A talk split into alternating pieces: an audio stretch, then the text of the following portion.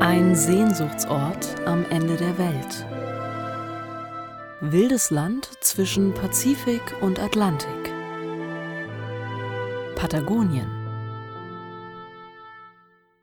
Jahrtausende alte Regenwälder, geheimnisvolle Fjorde, riesenhafte Gletscher, zerklüftete Bergmassive und weite Steppen. Doch das Paradies birgt auch Gefahr. Naturgewalten bestimmen den Rhythmus der Menschen.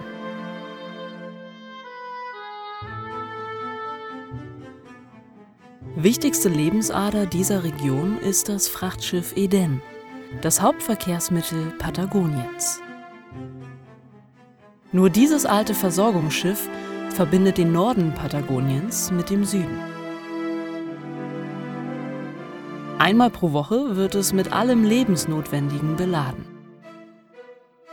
Die Eden fährt entlang der chilenischen Pazifikküste und versorgt die entlegenen Regionen Patagoniens.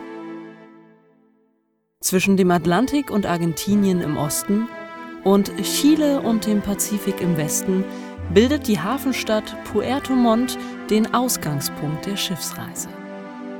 Die Fähre durchquert Patagonien von Nord nach Süd.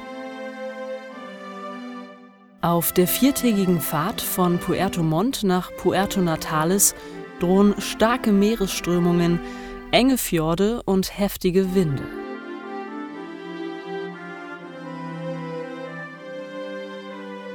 Die Eden macht sich auf den Weg. Heute auf ruhiger See. Entlang atemberaubender Landschaften.